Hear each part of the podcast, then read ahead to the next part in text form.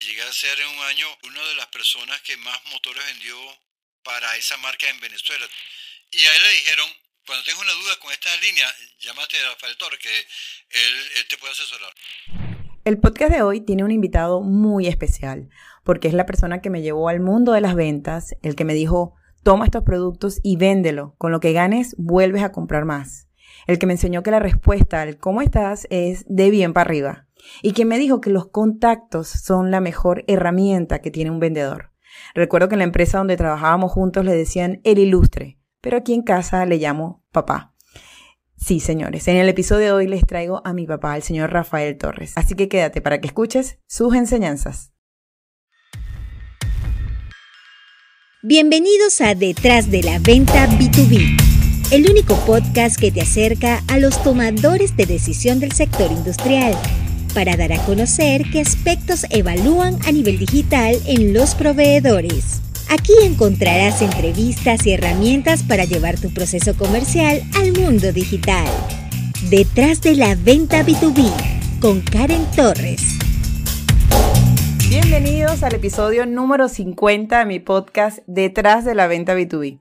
Hoy tengo el honor de compartirlo con mi papá, el señor Rafael Torres, un vendedor del sector industrial con más de 40 años de experiencia, que viene a contarnos sus mejores trucos y tropiezos en este mundo comercial, donde la venta va más de personas que de productos.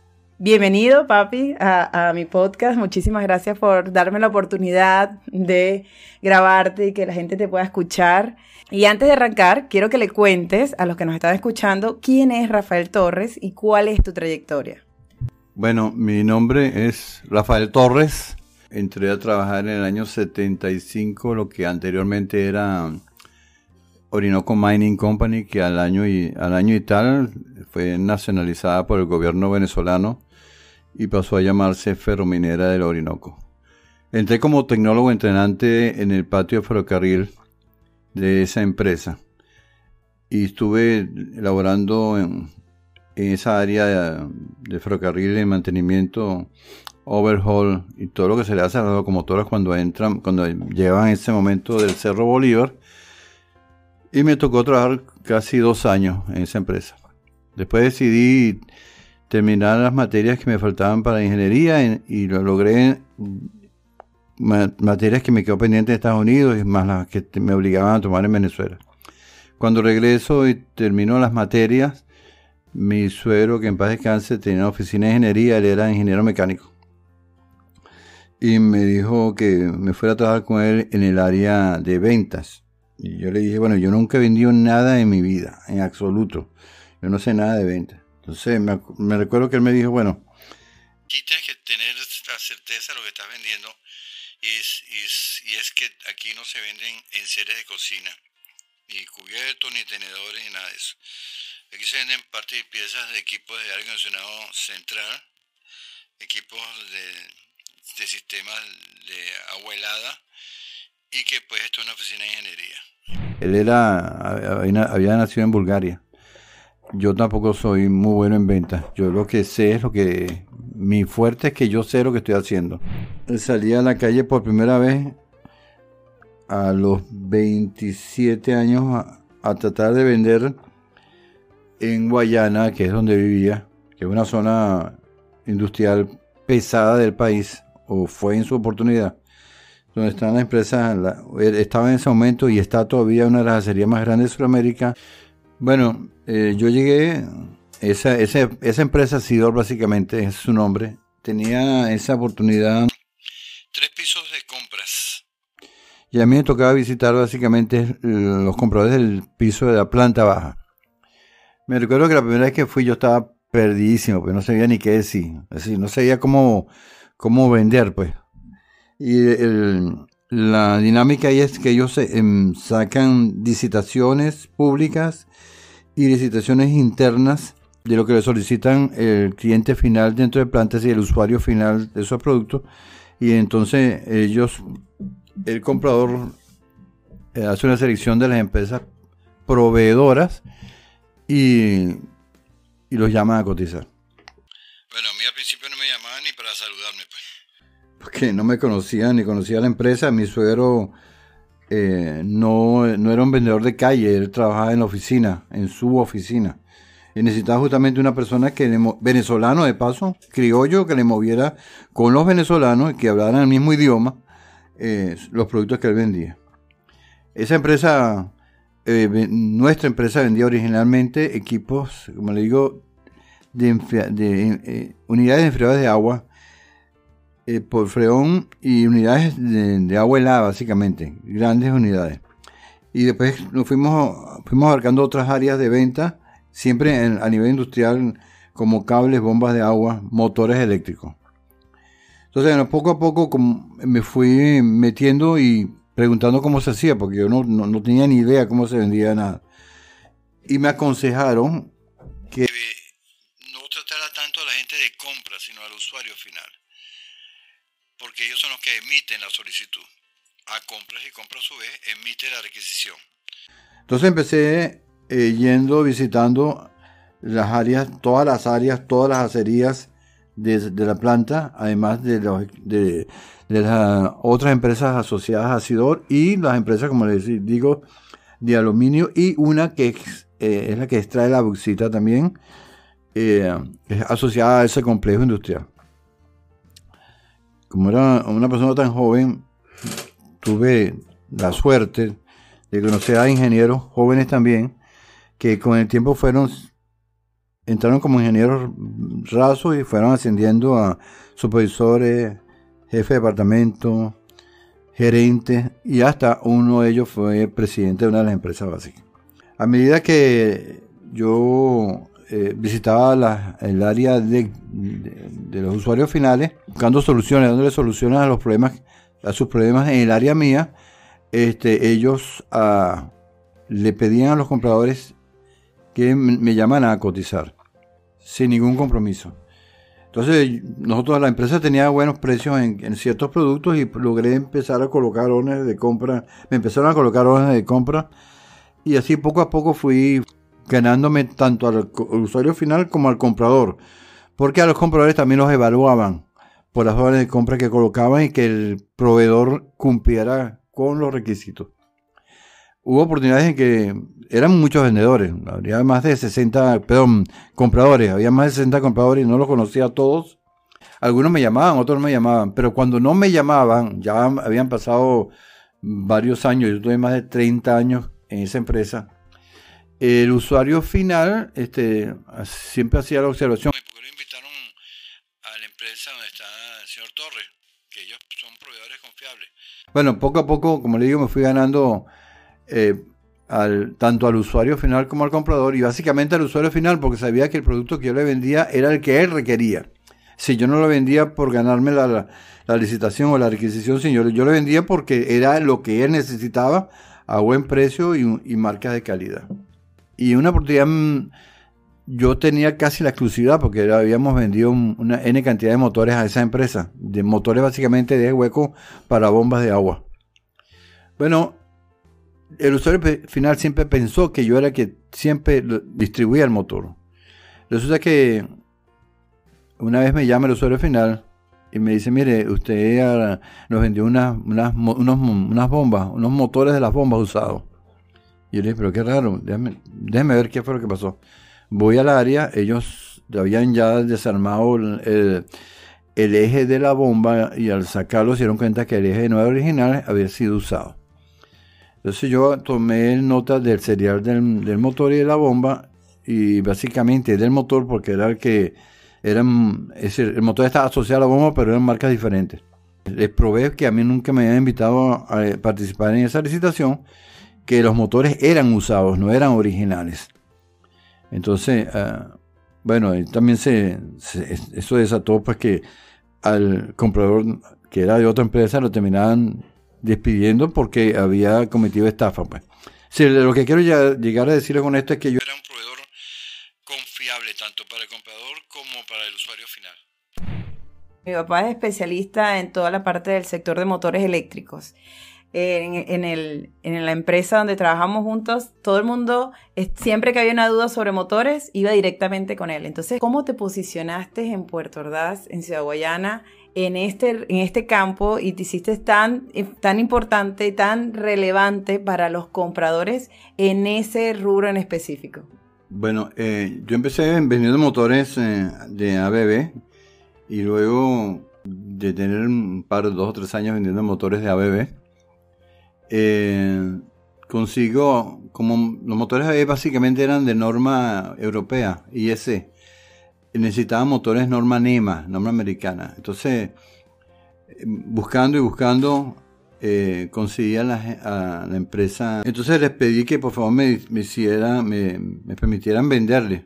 Ellos dijeron, bueno, vamos a permitirte vender, pero hay una empresa que tiene la exclusividad para Guayana. Eh, yo lo que, lo que podemos hacer con ustedes, porque nos interesa, es que no, no te vamos a dar el mismo descuento que le damos a esa empresa, sino un 10% más cara y ya ustedes verán si comparten el mercado y, si tú logras pues vender nuestros motores, entonces a la final vas a tener el mismo precio que ellos. Bueno, total que seguí con la misma política de, visitar el área y yo visitando el área es que en realidad aprendo de motores. Había hecho un curso ya previo con la gente de US Motors en la capital, en Caracas, y regreso ya con ese curso y con apoyo de libros y catálogos y demás. Aprendí eh, leyendo, pero la fuerte se hizo, así el aprendizaje se hizo redondo ya visitando, visitando al cliente, porque los problemas los conocí, los conocí ya en el área. Entonces, hablando con el cliente final, es que me decía, tengo este problema así, así con el motor, y yo apelaba a mi recurso técnico, a lo que sabía de mi paso por la universidad, asociaba mi, criterio al problema que tenía eh, mi, cliente con los motores y fui poco a poco, poco a poco, este, también ganándome la confianza en ese rubro, porque no, era lo fuerte de nosotros. Pasó a ser después lo fuerte como producto, sí, pero al principio no era tal. Como decía, lo fuerte de nosotros eran equipos industriales de aire acondicionado. Pero los equipos vienen también con motores eléctricos. Es decir, que yo no es que no sabía mucho del motor, pero porque tenía que resolver el problema cuando se presentaba que la máquina no funcionaba por el motor eléctrico. Entonces, entre una cosa y otra, yo fui eh, ganando mercado, ubicando nuevos clientes que, que visitaba junto con la empresa que tenía mejor descuento que yo, pero bueno, como mi, mi servicio no era solamente la pura venta, sino la postventa, y me podían llamar a cualquier hora, bueno, en horas laborables y los siete días de la semana, y yo me presentaba en la planta y resolvía el problema, cosa que no hacía mi competencia.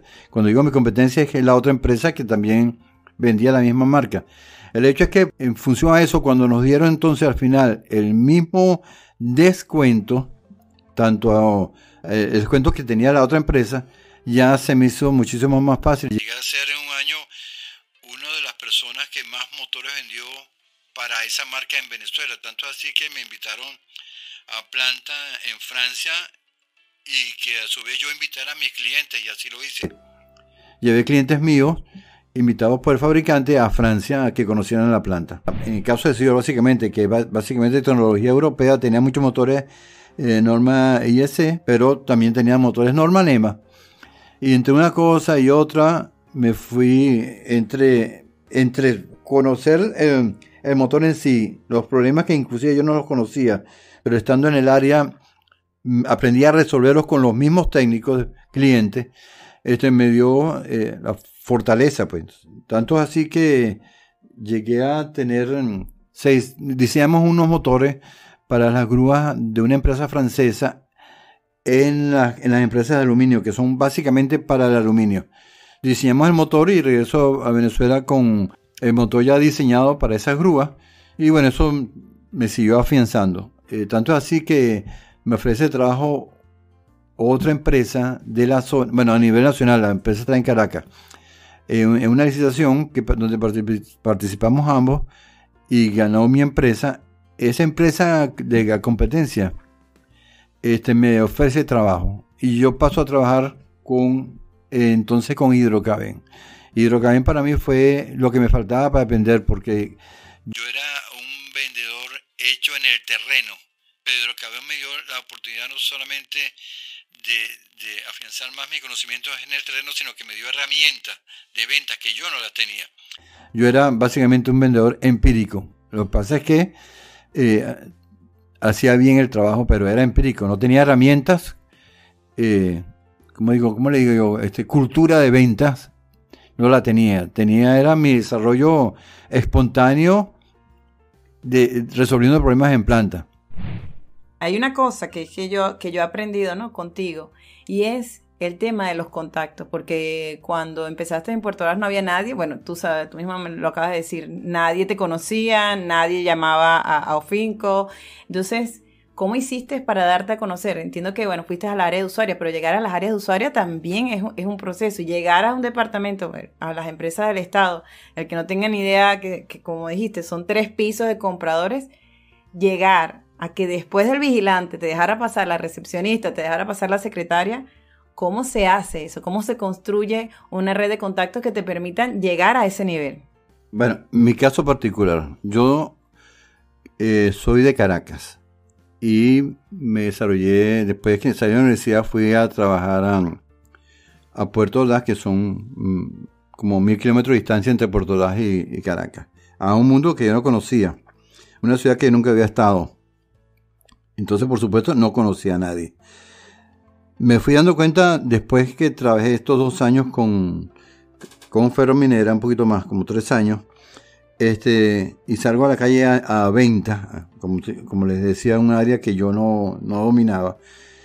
Y que una de las cosas importantes es que conocer a las personas. Y yo no conocía a nadie sino la gente de Fromenera, este, porque ya ahí ya conocía tanto a los usuarios como a, la gente de compras. Pues yo fui, yo, yo, yo en una oportunidad, yo era el usuario final dentro de esa empresa y solicitaba partes y piezas.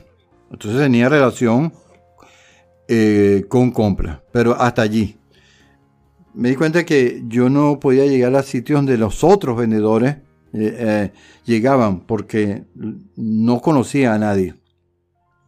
Entonces, bueno, yo creo que es también cuestión de carisma, que, de carácter, de forma de ser. Yo poco a poco me fui haciendo amigos y amigos y, mm, para ese momento mi suero había sido, eh, era rotario, llegó a ser presidente del Rotary Club eh, de, de, Rotary Club Puerto Ordaz en Ciudad Guayana. Y yo me, me da cuenta que los contactos eran básicamente por, a través del Rotary y de los socios del Rotary. Entonces decía, bueno, yo tengo que estar en algo similar para que la gente me conozca también. Entonces, en el año, eh, antes del año 84, eh, yo me hice miembro del Club de, Leones de Puerto Ordaz. Eso me, me, dio a conocer con gente que trabajaba en la empresa básica, entonces se me hizo más fácil. Después, en el año 84, me invitan a hacer un cursillo de cristiandad de la Iglesia Católica y ahí sí es verdad que se me abrió el abanico porque la cantidad de personas, este, eh, miembros del movimiento de cursillo, este, me permitió pues ampliar muchísimo más eh, este, la gente amiga. Porque eh, me decía un, compañero, si tú no apareces en el radar es muy difícil que tú vendas. Si tienes que, tienes que aparecer en el radar para que la gente te, te dé a conocer. Entonces, pues yo me valí de mis amigos del Club Leones, más mis amigos hermanos del movimiento de cursillo, y poco a poco este, fui eh, expandiéndome. Eh, este, me sumergí en un mar que no, que no, que no, que no era el mío, porque yo no tenía, como soy de Caracas, no era, no era conocido en Puerto Rico. Entonces, eh, yo creo que, que aparte del conocimiento, por supuesto, que es necesario, ser un proveedor confiable. La amistad, los amigos, los contactos, este, eh, ayudan mucho. Sobre todo si uno a esos contactos este, se dan cuenta que uno es un proveedor confiable, que para mí es la llave de todo. No solamente el hecho de, pelear por ganarte la, la requisición y, y se convierte en orden de compra, sino ser confiable. Confiable en lo que tú vendes y que al cliente final le convenga lo que tú le estás entregando, le solucione los problemas, sus problemas. Entonces, eh, para mí eso es lo, principal. Porque uno entonces entra a, promoverse de boca en boca, de boca en boca, por esos clientes a quien uno ha tratado bien, le ha cumplido y le ha resuelto problemas. Bueno, cuando yo le dije a mi papá para hacer esta entrevista, él me dice, no, pero es que ya yo no tengo las, o sea, las herramientas digitales que ustedes utilizan hoy en día, ¿no? Pero eso que estás diciendo nunca va a pasar de moda. O sea, siempre va a ser importante el, el resultado, el postventa. De hecho, me lo han dicho los compradores. Yo más allá de la compra, yo me fijo en el postventa, en lo que pasa después de la compra, que el comprador, que el vendedor siga ahí conmigo, que no me deje solo, que me acompañe, que yo sepa que si algo pasa, él va a estar conmigo. Y bueno, digamos que eso te ayudó muchísimo a que la gente después te volviera a contratar, te llamaran, después te llamaron otras empresas a trabajar. Así que, señores, eso es lo más importante, que realmente lo que vamos a vender sea una cuestión que solucione problemas a los clientes. En este camino de vender siempre uno comete errores como vendedor, ¿no? De hecho, creo que es el pan nuestro de cada día también. De hecho, había un vendedor que me dijo que su jefe le comentó que lo único seguro que tiene un vendedor es que le va a fallar al cliente. Porque el proceso de ventas B2B que es tan largo, o falla el de entrega, o falla la de factura, o falla, y como tienes tantas personas que dependen de ti para que el proceso ocurra de manera efectiva, entonces es posible que a lo mejor el error no dependa de ti siempre, pero posiblemente ocurra. Entonces en ese transitar, en todas esas experiencias, ¿cuál ha sido el error más grande que has cometido y cómo lo solventaste? ¿Qué aprendiste de eso? Estando en Hidrocaben, en una oportunidad, porque yo hasta ese momento que trabajaba con mi suegro, yo hacía de todo, pues. ofertaba y entregaba eh, todo lo que yo vendía, ¿no? Cuando paso a, una organización tan grande como Hidrocaben, que tiene choferes que te, entregan lo que tú vendes, yo logré una venta importante de motores. Y este, confiado en que estaba ofertando lo que era, le digo al chofer, bueno, vaya estos motores a tal sitio, así, así, asado. Y el chofer se va con los motores. Al rato, ya al final de la mañana, él regresa con los motores otra vez. En la pico, en, en, el vehículo que, que, estaba manejando. Y le digo, ¿y qué fue lo que pasó? Porque tú no estás, porque no te traes los motores. Porque te estás trayendo los motores. Los motores eran norma mm, NEMA, pero eh, en norma NEMA los motores, la potencia se, lee en HP, no en kilovatios. Y la placa de los motores venía en kilovatios. La solicitud y la orden de compra venía en, en, caballos de fuerza, en HP. Me dijo, entonces me dice chofer, me lo devolvieron porque esos motores son de potencia diferente.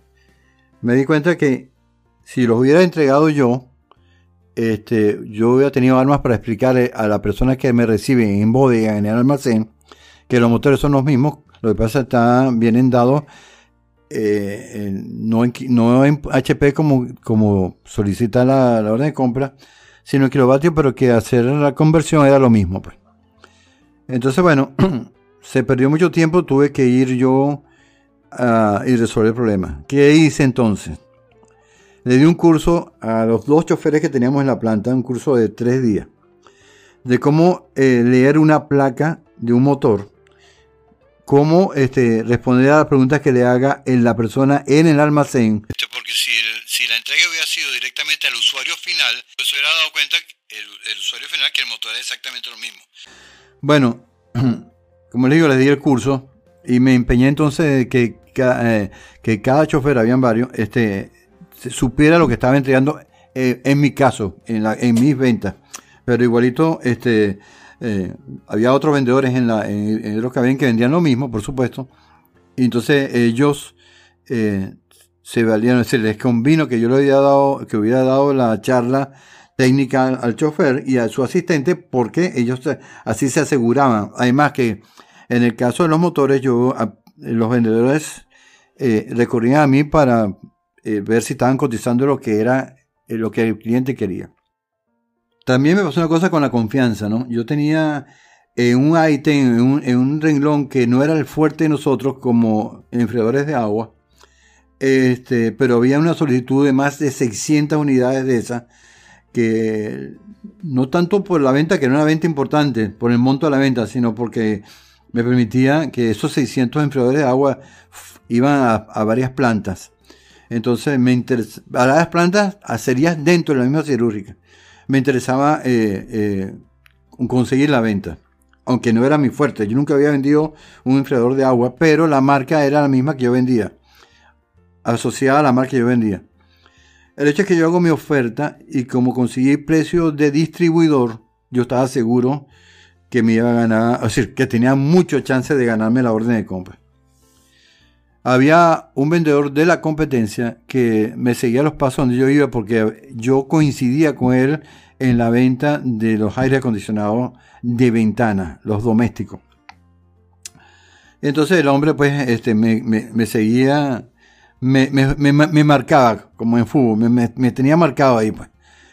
Yo hago la oferta y para mala suerte de él, él se presenta por mi oficina por X razón a finales de la tarde, yo iba a entregar la oferta en la mañana, diciéndome, me llamaron para la oferta tal y yo coticé en tal precio. Bueno, fue un error de él decirme en cuánto había cotizado, porque él estaba seguro que se iba a ganar la oferta. Pero cuando me lo dice, eh, para ese momento uno cotizaba, uno hacía la oferta sobre el, el formato que te da la empresa, eh, que te da el cliente. Y yo le sacaba copias a esos formatos y me quedaba con una copia para mi recibo personal. Esa noche me quedé trabajando en la oficina y sobre arreglé el formato que me había quedado, lo borré, volví a recalcular y en la mañana, temprano en la mañana, temprano, temprano, a las 7 de la mañana estaba yo en planta. Y le dije a la compradora, mire, me está pasando esto, yo no, yo tengo mejor precio y quisiera que, eh, que usted me aceptara la nueva oferta. Entonces ella me dice, bueno, sí, voy, déjeme buscar la anterior, que no había abierto el sobre ella, me da el sobre cerrado y yo le entrego mi sobre. Lo que quiero decir con esto es que... Hay que ser muy reservado en las ofertas, no comentarlas con nadie, por lo menos particularmente yo lo hago así, lo hacía así. Yo no comentaba con nadie que tenía mejor precio, que tenía mejor tiempo de entrega, nada. Si yo no alimentaba la información a mi enemigo. A la competencia. ¿Por qué lo Porque a este, a, este, a este competidor, a este vendedor, eh, se le ocurrió darme un dato que no debió dármelo y me permitió a mí este, rehacer la oferta de nuevo. ¿La ganaste? Y me la gané, por supuesto. Me gané no solamente... ¿Por qué se acercó a tu oficina a decírtelo? O sea, ¿cuál tú crees que ha sido la intención de... porque él, porque en esa oficina estaba la administradora que administraba casa, que era parte de Ofinco Administradora, pues. Y él era cliente de Ofinco Administradora, entonces tuvo que ir por, por X razón fue. Ah. Y yo, como mi oficina estaba dentro, esto en Villa Alianza, dentro de, del área donde está la administradora, pues él me vio ahí, se acercó y me, y me hizo la observación, pues. Pero bien confiado. Bueno, no, bien gafo. Mira, y dentro de esa de esas ventas, ¿cuál ha sido la venta más importante que hiciste que con esa triunfaras? Que, o sea, te posicionara. Pues siempre hay una venta que a uno lo marca y dice, a lo mejor quizás no fue la más, económicamente la más rentable, pero la que más te llenó. Que te sientes orgulloso de esa venta.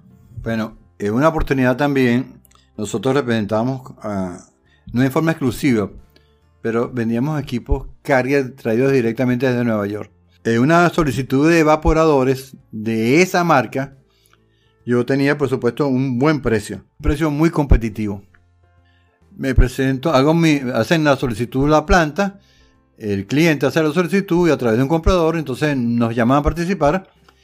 Y con mi suegro, que era ingeniero mecánico, que era muy bueno haciendo cálculos, calculamos los evaporadores que requería la planta, que eran similares a los que estaban solicitando en la requisición original. Bueno, me presento a la licitación y cuando están abriendo los sobres, nosotros perdimos, perdieron todo. Es decir, la, empresa que gana esa solicitud este, gana con una diferencia de precio con el resto de, los, de, los, las empresas ofertantes, demasiada diferencia entre uno y otro, ¿no? Y a mí me llamó mucha atención de cómo es posible que que nos ganaran a todos esta empresa X con una diferencia de precio tan grande y con la, y con la, y con una marca que yo que, que, que estaban solicitando y que todos los ofertantes ofertamos pues.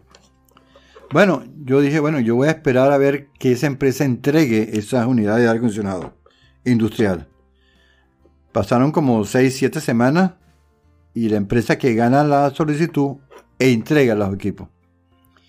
Y el usuario final, que era conocido mío, me dice, Rafael, ven a ver estos equipos, porque tengo la impresión de que no son la marca que nosotros pedimos. Me acerco allá, me pasó en dos oportunidades. Me acerco al sitio y estaban las unidades marcadas como carrier, con una etiqueta, con una calcomanía, no sé cómo dicen, con un sticker, con un sticker que decía carrier, pero yo que, yo que tenía más de 20 años viendo carrier me di cuenta en el acto que no eran, que esa no era la marca, que habían estafado a este caso a, esta acería con vendiéndole un equipo que no era la marca que estaban solicitando. No solamente que no era la marca, sino que estaban estafándolo, poniéndole una calcomanía que no era. El hecho es que como nosotros habíamos quedado de segundo, de segundo lejos del que ganó, que era esta gente que estafó, este, bueno, tuve la oportunidad de, que, le quitaran las unidades, que se tuvieron que regresarlas porque si no, esa empresa que ganó se iba a enfrentar a un a, una demanda. una demanda por parte del cliente, pues. Y eso fue con, un, con eh, eh, eso me trajo mucha satisfacción porque yo le probé que eso no eran las marcas, que, que lo estaban estafando de verdad. Y lo probé por una serie de detalles técnicos que yo, que yo manejaba, pues. Entonces, por el serial, agarré el serial también, como dicen en otro caso de los motores, y el serial no, era serial que en, en, ningún momento. Y con unos motores eléctricos de marca Leroy Somer, me pasó lo mismo. No me llama, esta fue otra empresa, no me llama a la, licitación porque no he obligado a llamarme, pero no me llaman, pero el usuario final sí me conocía. Cuando van a entrar los motores, también otra empresa había falsificado los stickers y había puesto la marca. Y me llamaron porque el usuario final, otro ingeniero, le pareció raro ese motor y me llamó. entonces, bueno, yo voy, me di cuenta en el acto que el motor eh, no es el motor, no es la marca y que había sido otra estafa. Entonces, el hecho de que yo eh, me hubieran llamado a mí, me hubiesen llamado, me llamaron a mí por ser una persona técnico confiable y que podía asegurarles que lo que estaba recibiendo no era, eso me dio mucha cancha, me dio no tanto con los usuarios, sino en compras, con los gerentes, no solamente con los, em, eh, los compradores, sino con los gerentes. Hubo, hubo, un ingeniero joven, más joven que yo en ese momento, que llega eh, de planta, lo ponen como, lo suben al comprador de un área específica, de la acería. Y a él le dijeron, mira, eh, cuando tengo una duda con esta línea, llámate a Rafael que él, te puede asesorar. Bueno, yo lo, fui asesorando y como les digo, a estos compradores eran eh, los, los, los, ¿cómo se llama? Cuando los calificaban, pues. Ah, a los compradores los calificaban. Sí, a los compradores los calificaban. Entonces, bueno, él, yo le decía, mira, esto así asado, vete con este proveedor así asado cuando no, cuando no era yo, cuando no era mi línea, porque son gente confiable. Ese, ese, ese ingeniero llegó a ser jefe de departamento, superintendente y gerente de compra. Y muchos años después, ya trabajando yo con Hidrocaben, yo le escucho la voz a él, hablando con un ingeniero de las nuestros, y me acerco a donde estaba él. Tenía años que no lo veía. Y entonces, bueno, empezamos a hablar, teníamos tiempo, no nos veíamos, nos habíamos hecho muy amigos. Y él, y él le explica a la ingeniera nuestra quién era yo. Mira, este señor hacía el sábado. Entonces le echa el cuento que yo le ayudé, era un proveedor confiable. Entonces, bueno, en una ciudad tan pequeña como Puerto Ordaz, el hecho de que yo yo le, yo dije, por yo dije una, en una convención del grupo nuestro de empresas, del grupo Alfa, que yo podía caminar las calles de Puerto Ordaz, de Ciudad Guayana, con la frente en alto, porque nadie me, podía señalar de que yo haya hecho, haya hecho una estafa que era muy común con las empresas del Estado, porque los compradores se prestaban, no todos, la mayoría eran gente honesta, pero había uno que otro que se prestaba a, negocios raros, dudosos. Pues. Entonces yo pasé viviendo en esa, ciudad más de 40 años y salí de esa ciudad habiendo trabajado en un área tan delicada como es las ventas, ventas a las empresas de, pública, este, sin ningún señalamiento de que había cometido una estafa o, había entregado cosas que no son, y mis hijas pudieron caminar también por esas calles sin que la señalaran que su papá había sido una persona deshonesta. En una oportunidad me toca, conseguimos una línea de ventas de pinturas industriales eh, fabricadas en los Estados Unidos la pintura, entre, entre la gama de pintura que tenía, tenía una pintura que se podía pintar inclusive debajo del agua. Voy a una de las empresas básicas a, a hablar de las propiedades de la pintura. Y el ingeniero me dice, los ingenieros me dicen, bueno, ok, interesante, me parece que para el tipo de postes de luz que hay aquí, que miden entre 14 y 16 metros, yo no me acuerdo de la altura, pero para mí eran, altísimos. Hay, que hacer una prueba. Entonces me dice, yo sin saber bien lo que le estaba diciendo, le digo, bueno, sí, vamos a hacer la prueba, pues. Entonces el ingeniero me dice, ok, el poste está ubicado en, en la intersección tal y tal dentro del área de planta. Y vamos hasta allá con él y yo veo el poste altísimo. me dice el ingeniero, bueno, yo te suministro el camión con la cesta y tú pintas ese poste. Total que me voy con el dueño de la empresa, para ese momento me trabajaba, que lo conocí hace muchos años. Y nos montamos en la cesta, primera vez que yo me montaba en la cesta, en un camión. Y cuando empezamos a subir con las latas de pintura a esa altura, eh, batía mucho el viento y la, cesta se movía y yo pensaba, sin decirle nada al dueño de la empresa, que lo había metido yo en ese paquete. Este, lo riesgoso que era para unas personas inexpertas, pues, montarse en una cesta de un camión a esa altura y empezar a pintar ese poste. Bueno, yo no me acuerdo ahorita cuántas manos de pintura le eché a ese poste, porque lo pinté casi que hasta el, hasta en la misma lámpara, pues, de lo, asustado por no decir otra cosa que estaba, ¿no? Y mientras que el poste se movía y yo con una brocha dándole ese poste pintura, pero total que pintamos el poste de arriba abajo, por supuesto. Y pasado la prueba. como a los dos o tres meses hubo que esperar que, que los ingenieros decidieran si la pintura le servía o no le servía. Total que para suerte nosotros la pintura le sirvió y se pintaron una N cantidad de postes en, en esa empresa del Estado.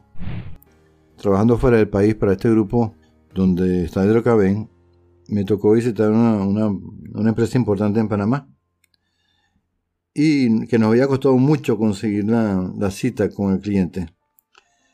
Me fui con uno de los vendedores panameños a visitar al cliente y cuando estamos allá, pues eh, nos atiende un socio de la empresa, un ingeniero algo prepotente. Yo dejo hablar al, al vendedor panameño y llegó un momento que él dice, bueno, la parte técnica se la va al señor Torres, que, es el que sabe. Me tocaba, me tocaba hablar de los cables, para eso fue la visita.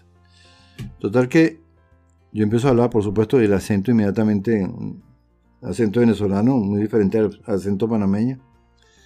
Ya la persona que me escuchaba me escuchaba con cierto dejo así de, no importar lo que yo estaba diciendo. Pues. Entonces yo, le hablo de las, bondades, de las bondades del cable y tal, y no sé qué, no sé qué más. Y le digo, miren, la chaqueta del cable que le estoy ofreciendo están todas las características del cable.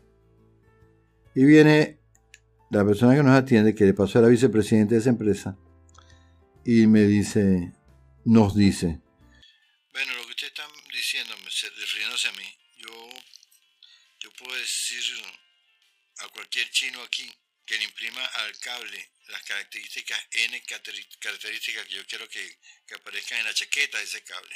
Así que eso no me dice nada. Entonces yo le digo, aunque el que cuenta esto bien es el panameño que andaba conmigo, el vendedor nuestro. Porque yo me puse, por supuesto, de todos colores, ¿no? Y, pero aguanté la rabia y lo que yo consideraba que era una falta de respeto, que me estuviera hablando así. Yo le digo con calma a esa persona que yo no nosotros no tenemos necesidad a la empresa que yo represento ponerle características a la chaqueta que no son de ese cable. Y le hablo de las bondades del cable con ah porque yo llevaba en la yo llevaba en el maletín un trozo del cable y se lo, se lo hago llegar a, ese cliente durante la conversación. Entonces él ve el cable y tal, y es cuando él dice que puede mandar a imprimir y tal.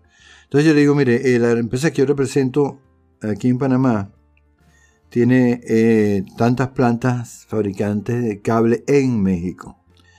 Y somos representantes, es, para ese momento éramos considerados los únicos fabricantes fuera de Estados Unidos latinoamericanos que podíamos cotizarle a la NASA Así que como usted comprenderá, yo no tengo ninguna intención, ninguna idea, ni, ningún interés pues, de vender un cable que no tenga las características que yo estoy ofreciendo. Por otro lado, y sin menospreciar su empresa, le digo yo a él, esta empresa suya sería un departamento para el grupo de empresas donde yo trabajo. Así que me parece, y, y cierro lo que le estoy diciendo con esto, me parece una falta de respeto que usted me trata a mí así cuando no me conoce, mm, diciéndome que usted puede imprimir eh, sobre la chaqueta lo que usted quiera, porque nosotros no lo hacemos, no tenemos necesidad de eso porque sabemos la calidad del cable. Para, hacerlo corto el cuento, este cliente se, se levanta de su escritorio y nos hace llegar hasta la oficina del presidente de la empresa. Y le dice al presidente de la empresa, vengo a decirle que eh, quiero darle disculpas frente a usted a este señor, al señor Torres Tata, porque lo que le dije era impropio, pues no tenía que haber dicho eso y después que él me habla y me expone el cable, la parte técnica, me doy cuenta que el cable sí es de primera calidad. Y eso, o sea, tú sabes que cuando nosotros, cuando yo les digo a los vendedores que tienen que no solamente aprenderse a dominar, no, no solamente tienen que dominar el producto, sino tienen que vender la empresa. Porque el producto, sí, ese cable lo puedes vender tú, Pedro y Juan, el mismo cable. Pero lo que va a hacer la diferencia es la empresa que lo está vendiendo, lo que ofrece extra. Y yo estoy casi segura que en una situación como esa, un vendedor novato se puede echar para atrás e intimidarse por la actitud de un comprador de esa manera. Entonces, bueno, lo importante que nos están escuchando de conocer bien el producto, pero de saber defender a capa y espada su empresa y sobre todo no dejarse intimidar porque compradores así hay en todas partes y al final eso es lo que muchas veces lo buscan hacerlo así pues. Para este grupo de empresas que yo que fue mi último trabajo en Venezuela, yo cuando visitaba a un cliente no hablaba en sí de ningún producto en específico, sino mi exposición inicial era a quién representaba yo para que eh, la persona que me escuchaba supiera de dónde venía yo. Y quién, que no era un vendedor de maletín, sino que representaba un grupo de empresas importantes en, en, dentro y fuera de Venezuela. Entonces sentirse, sentir ese orgullo de ser representante de un grupo de empresas tan importante en el país también le da una, una cierta confianza a uno como vendedor y a la persona que lo escucha como cliente potencial. Lo certifico. Trabajamos juntos en Hidrocaben. Eh, de hecho, yo entré a Hidrocaben porque le digo en una... En un, dejo, no estaba trabajando y voy a una ciudad cerca de... a, visitar a una amiga y le digo, mira, papi, en, el Tigre hay varios edificios y están construyendo. Yo creo que ahí puedes vender los productos de los equipos del, los equipos de, de, de, Hidrocaben. Y él me dice, bueno, empieza a llamar tú y las ventas que hagas las las haces, la, cobras tú la comisión que me van a pagar a mí. Y así fue que yo entré en el sector industrial a trabajar, ¿no? Empecé como a llamar por teléfono hasta que él habla con su jefe y le dice, mira, mi hija quiere, quiere trabajar acá, dale una oportunidad y entro como freelance a Hidrocaben. Yo entro a trabajar en Hidrocaben y mi papá a los tres meses se va con el mismo grupo para Panamá. Y me dice, ven, que te voy a llevar a las empresas del Estado para que eh, te conozcan, pues. Y entonces me empezó a llevar el recorrido de, mira, ella es la compradora, tal, tiene tantos años. Mi papá podía entrar a cualquiera, o sea, desde el vigilante hasta la secretaria, la compradora, todos lo conocían. Y a todos les dijo, ella es mi hija, es la que me va a atender, va a atenderte ahora por mí, porque yo voy a estar en Panamá. Eh, y nada, atiéndela, eh, conócela y bueno, así empecé la relación con muchas empresas del Estado si tuvieras que darle un consejo, ¿no? Porque hay varias cosas aquí bien interesantes. El tema de, formar a los de despacho, eso me pareció interesantísimo. El tema de vender cosas de confianza.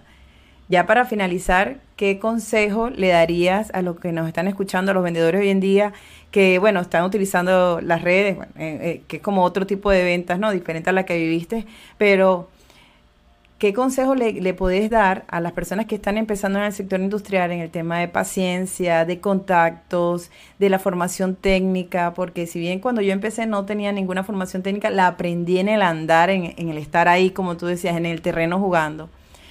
¿Qué otro consejo le puedes dar para que logren el éxito con sus ventas? Mi época es muy diferente a esta época, por supuesto. Este, los recursos que tienen ustedes ahorita, yo ni me los imaginaba. Así, yo tenía que estar en la calle todo el tiempo.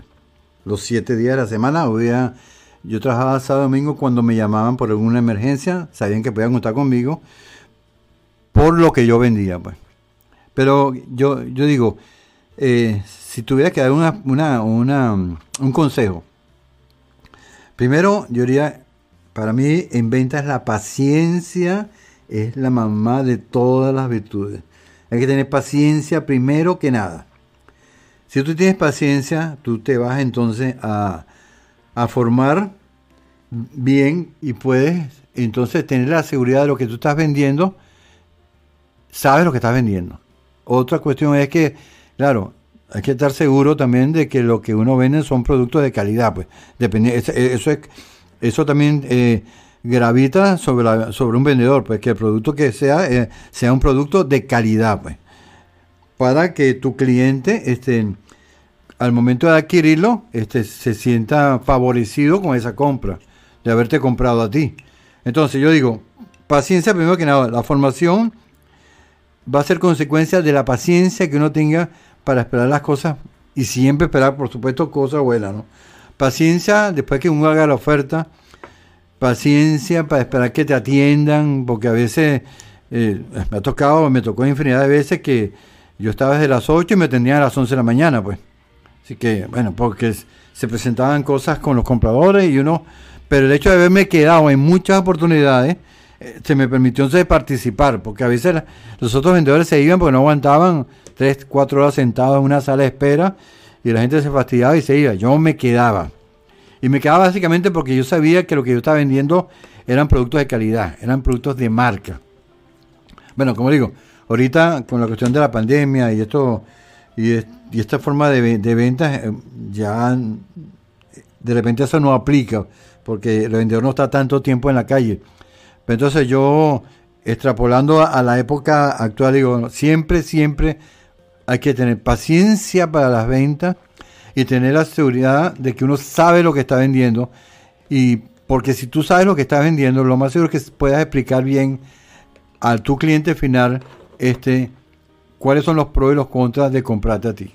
Bueno, papi, de verdad que gracias. Espero que este sea el primero de muchos podcasts que podamos hacer juntos, porque mi papá tiene muchísimas historias para contar, que a veces me gustaría tener una grabadora encima para eh, captarlo, porque sentarlo aquí, señores, costó, pero sé que lo volveremos a hacer, ¿verdad?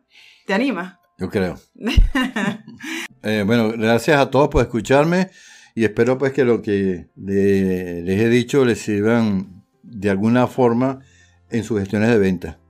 Muchísimas gracias, papi, por esta oportunidad de entrevistarte y de inmortalizar tus conocimientos y todo lo que sabes sobre el mundo de las ventas y que ha influido tanto, tanto en mí.